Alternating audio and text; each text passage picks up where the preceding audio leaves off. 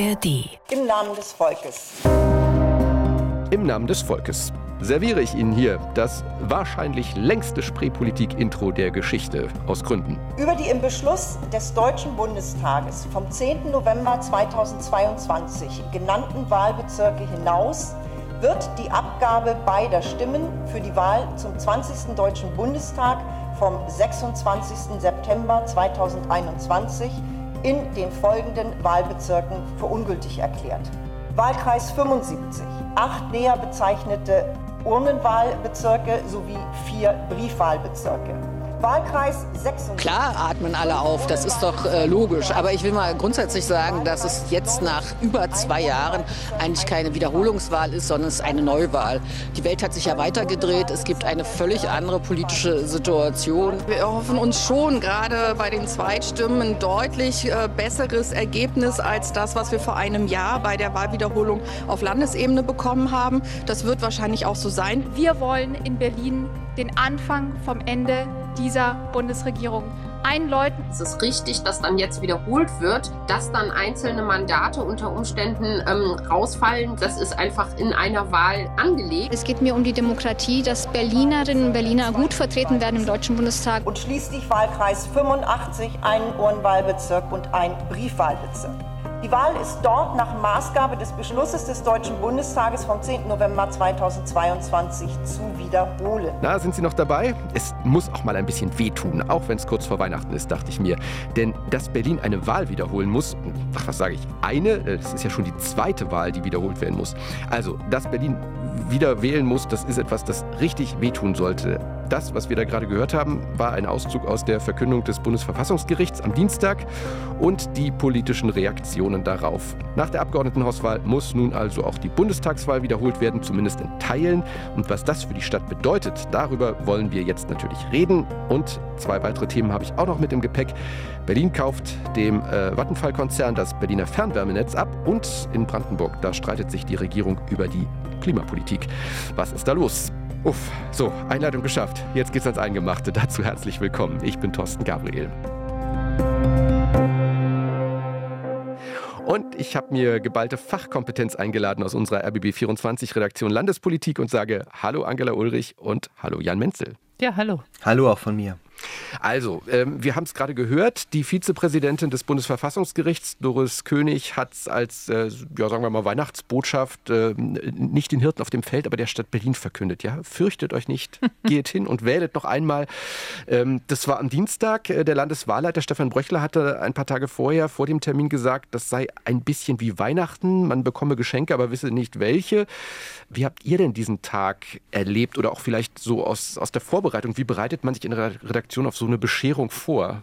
Ja, wir haben da ziemlich drauf geguckt. Wir haben uns in der Redaktion ja auch extra den großen Fernseher angemacht, um dann laut live das Urteil in Karlsruhe zu hören, haben uns alle drumherum gestellt und dann schon auch so ein bisschen aufgeatmet, als Karlsruhe am Ende gesagt hat, ja, es wird ein bisschen gewählt, aber eben nur ein bisschen. Eine Teilwiederholung wurde ja auch nur leicht mehr, als der Bundestag selber schon gesagt hatte und ja, das war für uns dann doch schon so, dass wir gesagt haben, glaube ich jetzt mal, ich weiß nicht, ob Jan, ob du das anders siehst, ähm, uff, äh, nicht nochmal alles in Teilen. Ist es ja auch ganz spannend, weil es neue Herausforderungen bietet, dass eben nur teilweise gewählt wird, mal auch auf einer Straße, die eine Straßenseite nicht, die andere schon, je nach Wahlbezirk, Wahllokal, aber ja, gibt Arbeit für nächstes Jahr. Ja, das stimmt, aber du hast vollkommen recht, es war so ein bisschen uff natürlich dabei. Nicht schon wieder eine komplette Wiederholungswahl, weil das natürlich immer auch ordentlich Arbeit ist, es ist auch spannend man lernt eine Menge, aber natürlich ist es auch schon für alle, auch die im Politikbetrieb stecken, schon nochmal eine Kraftanstrengung. Also ich habe so gemerkt, ich bin vorher wieder so ein bisschen Historiker geworden, weil ich musste dann wieder so ein bisschen rumblättern und gucken, was, was ist ja schon so lange her. Ich meine, die Bundestagswahl 2021, das ist ja schon wieder fast Zeitgeschichte. Also da muss man ja ein bisschen gucken, was war denn damals los eigentlich, was ist in der Zwischenzeit passiert. Der Bundestag, was hat der eigentlich genau beschlossen, was war die Kritik der Union, und was war in Berlin nochmal, Landesverfassungsgericht und jetzt Karlsruhe. Das war für mich so ein bisschen am Tag vor so dieses und auch selber dann, bis es soweit war, dieses nochmal wieder klar bekommen, ähm, die verschiedenen Stränge und Wege und die verschiedenen Kritikpunkte und was eigentlich letztendlich zur Abstimmung oder zur Entscheidung steht. Und es war ja auch diesmal wirklich ein völliges Rätselraten. Also wenn wir uns nochmal überlegen, in Berlin hatten wir das ja schon mal, diese Komplettwiederholung der Abgeordnetenhauswahl, da war es das Landesverfassungsgericht. Da war es anders, da gab es eine mündliche Verhandlung und hat das Gericht schon Monate vorher ziemlich deutlich gesagt, liebe Leute, wir werden euch hier eine Komplettwiederholung aufdrücken. Das war ja beim Bundesverfassungsgericht anders. Oder habt ihr andere Signale vorher gehört aus dem politischen Raum? Nein, ich glaube, das wusste wirklich niemand. Ja. Da haben sich die Karlsruher Richter sehr, sehr bedeckt gehalten. Aber ich fand zwei Sachen wirklich auch spannend bei dieser Urteilsverkündung dann. Auf der einen Seite, dass ja auch ganz klar die Vizepräsidentin Doris König da nochmal ähm, gesagt hat, wir haben uns echt nochmal alle aus allen Wahlbüros, Wahllokalen die Unterlagen geholt, die, die Abschriften, was da wie gelaufen ist. Also Karlsruhe hat sich das nicht leicht gemacht. Die haben mehr noch als vorher das, der Wahlprüfungsausschuss im Bundestag kontrolliert, was hier in Berlin passiert ist. Und das Zweite, das, was jetzt jenseits unserer kleinen Mini-Teil-Wiederholungswahl passiert ist, dass die da wirklich auch gesagt haben, so, wir gucken mal genau, was ist ein Wahlfehler? Ab wann ist das was, was äh, zu solchen Wiederholungen möglicherweise führen könnte. Also wie viel Wartezeit muss sein, wie viel verschiedene fehlende Stimmzettel oder ähnliches. Also die haben da sehr genau auch auf Zukünftiges geguckt und das fand ich ehrlicherweise richtig klug aus Karlsruhe. Ja, das äh, muss ich auch sagen, hat mich wirklich auch ein Stück weit beeindruckt. Das ist nicht meine erste Verhandlung, der ich irgendwie lauschen durfte oder die erste Entscheidung, die ich jetzt gehört habe, aber ich fand einfach, also man soll ja keine Richterschelte betreiben, wahrscheinlich auch kein Richterlob betreiben, das ist ja sozusagen dann fast ähnlich, aber ich war schon tief beeindruckt, so als juristischer Laie von, von der Qualität, glaube ich, kann man das nennen, wie die das vorgetragen haben, wie die argumentiert haben, wie die begründet haben, wie die die Maßstäbe letztendlich festgelegt haben. Das fand ich wirklich, muss ich sagen, beeindruckend und auch in der Klarheit wichtig, auch für uns wichtig, da wir ja vielleicht irgendwann mal wieder, in nächster Zeit glaube ich nicht, aber die Frage, dass Dinge mal schief laufen. Wart ab, wart ab. Ja, gut, ich bin da, ich, ich möchte optimistisch sein an der Stelle. Ähm, das neue Jahr hat ja noch gar nicht begonnen. Also ich meine, diese Frage von wegen, wenn was schief läuft bei Wahlen, das kann ja immer mal passieren, weil Menschen das machen und weil es irgendwie große Veranstaltungen sind.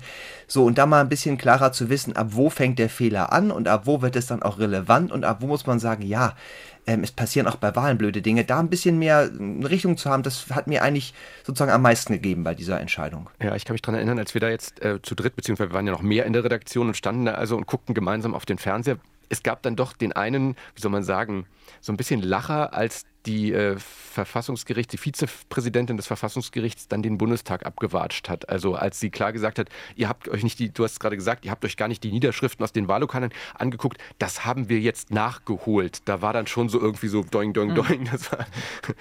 Also 455 Wahlbezirke oder wir können ja auch sagen Wahllokale, da muss jetzt nochmal gewählt werden.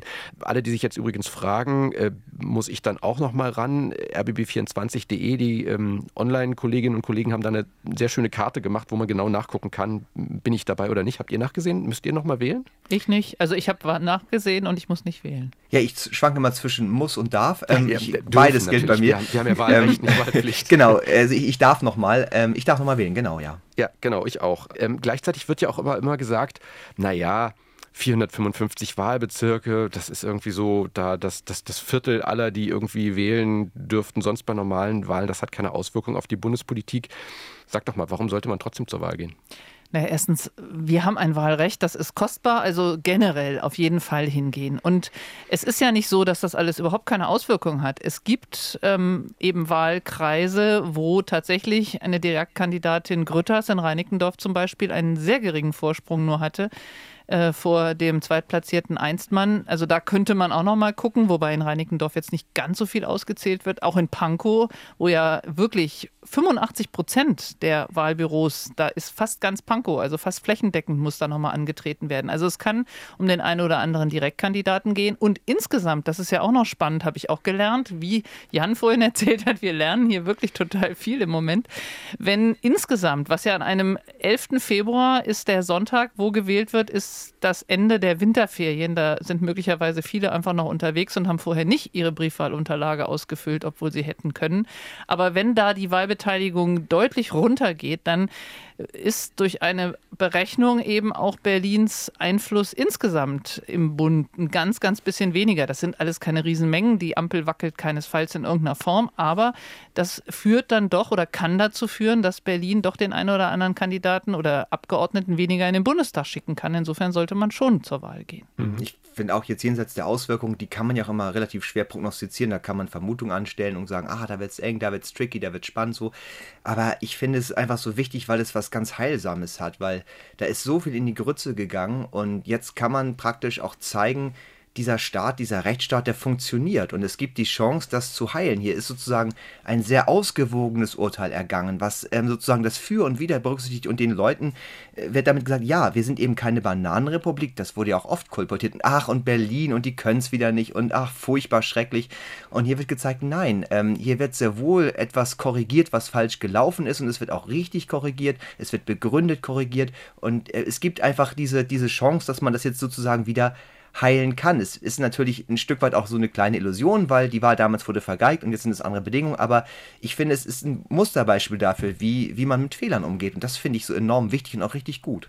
Bevor wir jetzt auch gleich nochmal drauf schauen, ob Berlin es denn besser kann, ob Berlin aus den Fehlern gelernt hat. Lasst uns noch einmal ganz kurz äh, beim Thema Auswirkungen auf die Linke schauen. Da war ja, äh, wie soll man sagen, so auf einmal zu hören, wie bei auf, auf linker Seite ein großer Stein von einem Herzen fiel. Ähm, da gab es durchaus die Befürchtung im Vorhinein, wenn da was schief geht, wenn da jemand sein Direktmandat verlieren könnte bei einer Wiederholungswahl, dann hat das dramatische Auswirkungen. Da müssten quasi fast alle, fast alle Abgeordneten raus. Lasst uns noch mal ganz kurz erklären für alle, die sich immer fragen, hä, wie, wie kann das denn sein? Warum ist das so? Oder warum mhm. wäre das so gewesen? Die Linke ist ja an der 5%-Hürde bundesweit gescheitert seinerzeit. Und nur durch eine, sage ich mal, Nebenregel letztlich so in dieser Gruppenstärke, Fraktionsstärke vertreten gewesen, dadurch, dass eben drei Direktmandate gewonnen wurden und zwei davon eben in Berlin.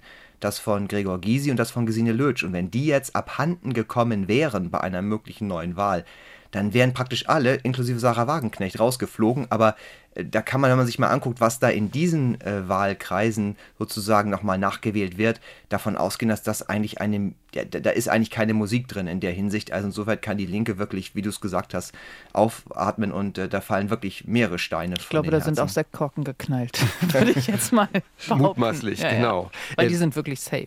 Ja, ja. Äh, weniger Sektkorken sind so ansonsten insgesamt in den Parteizentralen geknallt, war mein Eindruck, weil so richtig Lust auf Wahlkampf hat da eigentlich keiner. Ja, schon wieder ja. im Winter. Also ja. das war ja schon die Wiederholungswahl vergangenes Jahr Abgeordnetenhaus war Winter, war ja auch Anfang Februar, jetzt nochmal und eben auch nur ausgewählt. Aber trotzdem sind die Parteien in den Startlöchern. Es werden manchmal, das fand ich interessant bei der AfD, die behauptet, dass zum Beispiel äh, alte Plakate einfach wieder aus dem Keller geholt, wo jetzt ähm, dann möglicherweise was Unverfängliches in irgendeiner Form draufsteht und wieder geklebt. Andere müssen aber doch wieder deutlich äh, Zehntausende deut Geld in die Hand nehmen, hm. um wieder neue Plakate zu drucken, um auch Leute zu gewinnen, die die aufhängen und und und. Das geht ja am 2. Januar Januar los.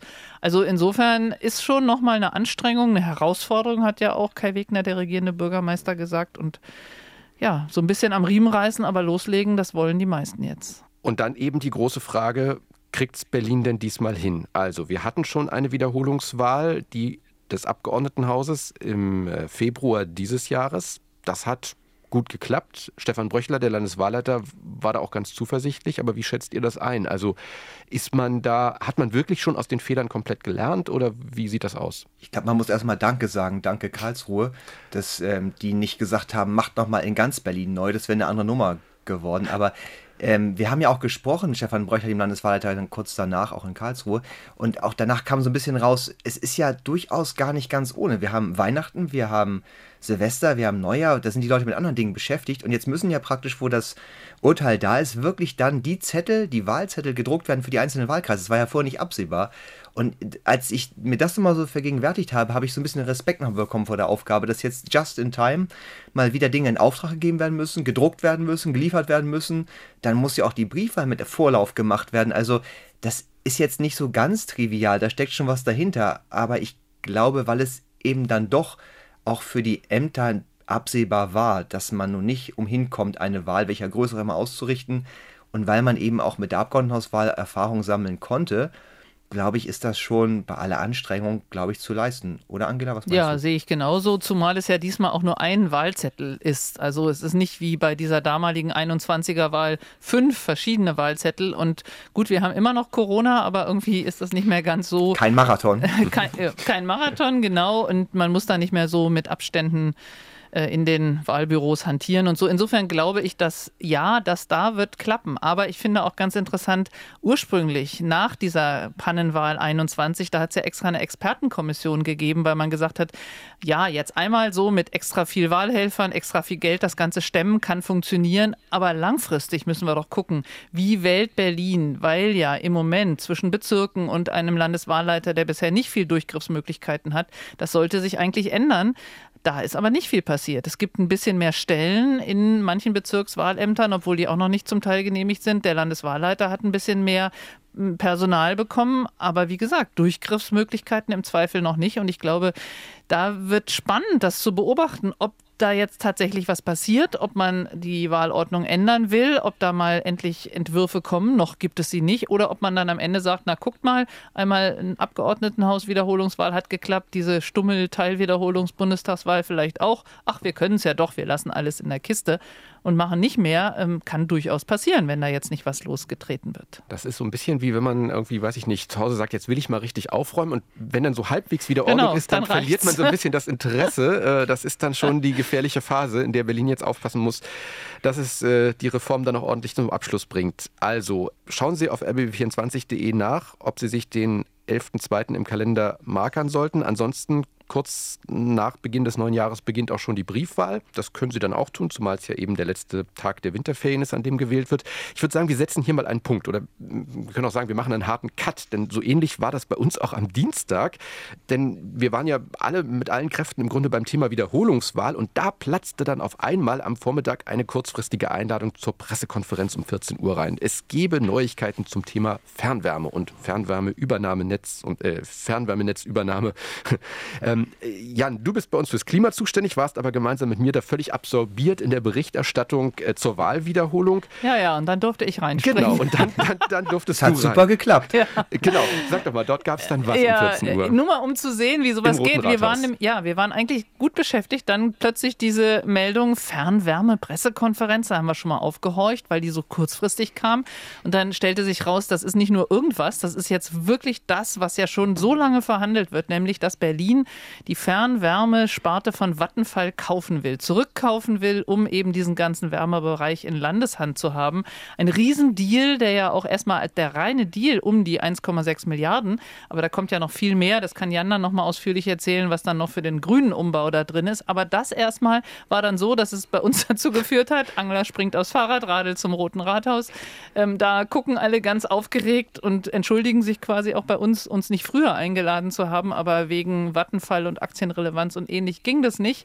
Ja, und dann eben die Pressekonferenz. Und da fielen durchaus, muss man sagen, bedeutungsschwere Sätze. Ich habe die hier mal zusammengeschnitten. Äh, wir hören zuerst den regierenden Bürgermeister Kai Wegner, dann die Wirtschaftssenatorin Franziska Giffey und dann auch noch Martin Hagens. Das ist der Senior Vice President von Vattenfall. Und die sprachen ungefähr oder auch genau dies. Das ist historisch ein bedeutender Schritt für die Zukunft Berlins.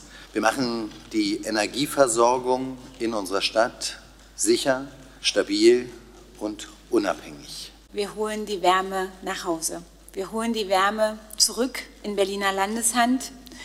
Und es ist ein Tag, der nicht nur für diese Landesregierung von großer Bedeutung ist, sondern es ist die energie- und klimapolitische Weichenstellung dieses Jahrzehnts. Von größter Bedeutung für uns, wir verkaufen nur an einen Investor, der die Transformation des Unternehmens zuverlässig fortsetzt und unseren soliden Plan zur Dekarbonisierung der Berliner Wärme umsetzt. Eine weitere Prämisse war, dass der neue Eigentümer ein bewährter, zuverlässiger und fairer Arbeitgeber sein sollte. Beides ist mit dem Land Berlin als Kaufer gegeben. Meine Herren, hochgestapelt. äh, aber da lächelten dann doch äh, Franziska Giffey und auch der Finanzsenator. Wie hat sie es gesagt? Wir holen die Wärme nach Hause? Das, ja, also, es triefte ein bisschen, muss ich jetzt auch mal sagen. Aber auf der anderen Seite, gut, sie waren schon auch mächtig stolz darauf, diesen Deal nach so langen Verhandlungen dann zu in einem bisher fast Ende, ist ja noch nicht ganz Ende, muss ja auch noch Parlament zustimmen oder das Kartellamt, ja. aber da war schon viel Stolz zu spüren. Jan, äh, du guckst ja nun wirklich auf, sozusagen auf die Langstrecke, aufs Thema Klima bei uns. Also wie bedeutungsvoll ist denn jetzt dieser Deal eigentlich? Na, wenn man mal guckt, wir hatten ja vor vielen, vielen Jahren mal einen Volksentscheid, wo auch schon mal das Ziel ausgerufen wurde. Wir hatten ja auch eine Enquete-Kommission, die das auch schon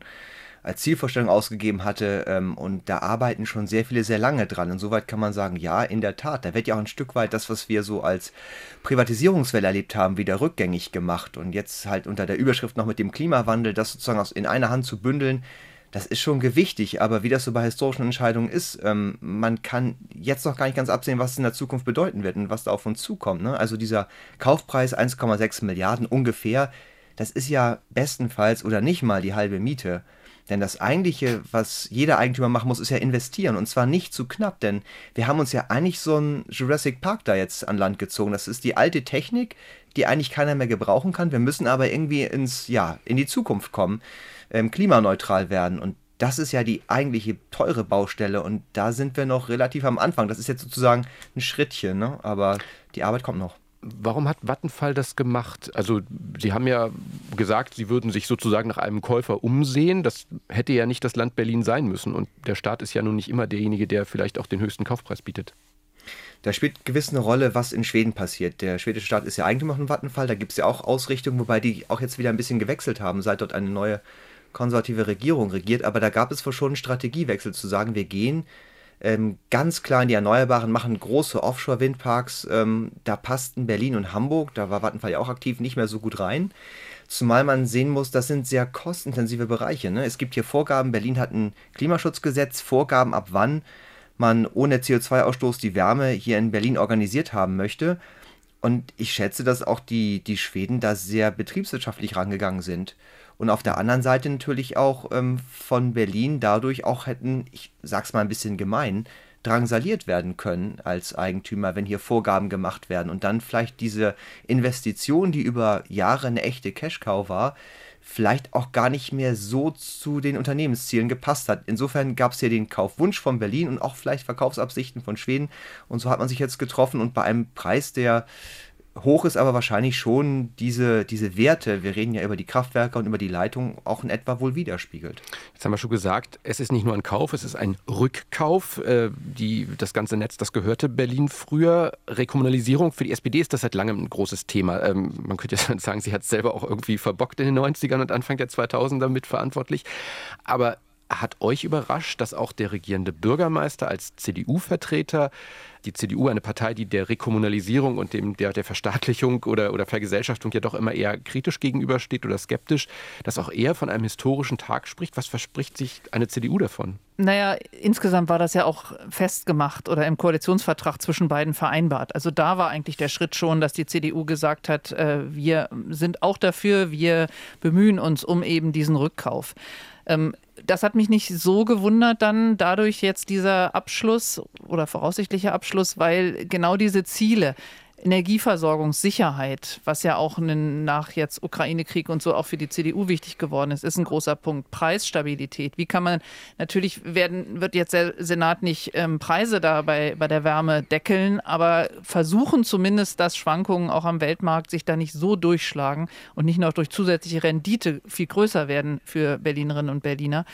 Ähm, also das sind schon Sachen, die zu verstehen sind. Und Franziska Giffey zumindest sagt ja auch, dass diesen Umbau, was Jan angesprochen hat, was ja das weitaus meiste Geld fressen wird, eben das Ganze auf grüne Wärme umzustellen, wo noch überhaupt nicht klar ist, wie genau Wasserstoff oder ähnliches. Aber wenn Sie das in Ihre eigene Hand kriegen, sagt auch inzwischen die CDU, dass sie da, also zumindest Herr Wegner, dass da am meisten Steuermöglichkeit ist, wobei ich auch sehr grummelnde Stimmen aus anderen CDU-Seiten mitbekommen habe, die jetzt sagen, Mensch, passt bloß auf, was ihr euch da einkauft, das wird alles viel, viel teurer, also Vorsicht, Vorsicht, die gibt es schon auch noch in der Union, CDU. Absolut, gerade die, die vielleicht eher sich als Wirtschaftspolitiker begreifen, die haben da auch aus der Sicht heraus immer ein Problem damit, wenn der, wenn der Staat sich so stark in Sektoren engagiert und praktisch zum Monopolisten wird. Ähm, ich habe noch einen Gedanken, der, glaube ich, auch für die Koalition ganz, ganz wichtig war, nämlich der, das ist so eine Grundsatzentscheidung, wie man diese Klimaziele, die ja im Moment zumindest im Land und im Bund noch verbindlich sind, hinter, die sich, hinter denen sich alle versammeln, wie man die erreichen will. Und es gibt ja auch andere Stimmen, die sagen, man muss das sehr viel stärker über die Karte Energieeinsparung machen, sehr viel stärker über Gebäudesanierung machen. Nur das ist so extrem teuer. Das würde extrem stark auch Mieter direkt belasten. Und das ist, glaube ich, ein Faktor, der hier auch eine große Rolle gespielt hat, dass man sagt, nee, das, diesen Weg, den wollen wir politisch gar nicht gehen. Wir wollen das lieber über die Energieträger machen und wir versuchen und setzen alles darauf, dass man das, dass man praktisch saubere Energie liefert, dann können wir uns das Sanieren der Gebäude so ein bisschen schenken. Und das ist, glaube ich, sozusagen eine Lesart, die politisch auch für Kai Wegner überzeugend ist, weil der will wiedergewählt werden, der will keine Mieteraufstände haben. Also, halten wir fürs Erste fest, Berlin bleibt eine hoffentlich äh, herzenswarme und nah und fern gewärmte Stadt, auch im neuen Jahr. Angela Ulrich, Jan Menzel, ich danke euch ganz herzlich und wünsche euch jetzt erstmal äh, schöne, ruhige Feiertage und dann einen guten Jahreswechsel. Das wünschen wir auch. Danke. Und wir schauen noch nach Brandenburg.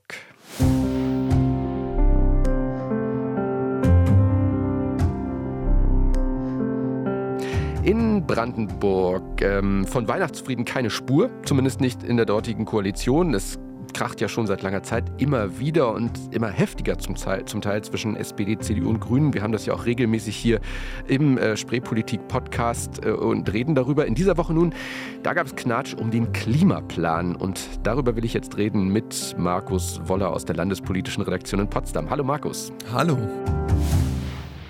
Also zunächst würde ich gerne mal aufdröseln.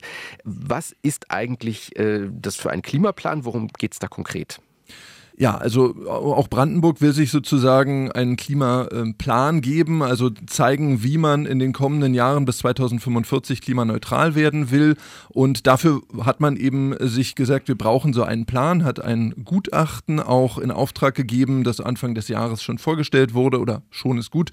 Eigentlich wollte man 2021 schon ähm, damit um die Ecke kommen und jetzt hat man ähm, es erst in diesem Jahr geschafft. Jetzt kommt ein Gutachtern äh, Anfang dieses Jahres, da war ich ich auch dabei, als man es vorgestellt hatte. Ein äh, Buch so dick wie die Bibel, ähm, also ganz viele Maßnahmen da drin. Und das soll sozusagen die Grundlage sein für diesen Klimaplan, den man jetzt hier in Brandenburg erstellt. So eine Art Roadmap bis 2045. Hm. Nun ähm, sollte man meinen, dass äh, einen gemeinsamen Plan erstellen eigentlich jetzt erstmal noch gar nicht so ähm, strittig sein kann, weil da muss ja noch nichts vollzogen werden. Trotzdem hat es in dieser Woche gekracht, das habe ich gesagt. Ähm, woran hat sich das entzündet? Naja, so ein Klimaplan ist halt keine leichte Sache. Wir haben das gesehen am, ähm, am Heizungsgesetz im Bund, ähm, was man alles beschließen muss, äh, wenn man tatsächlich äh, klimaneutral werden will bis 2045. Da sind wirklich eine, eine Menge Dinge dabei, die sehr konfliktträchtig sind.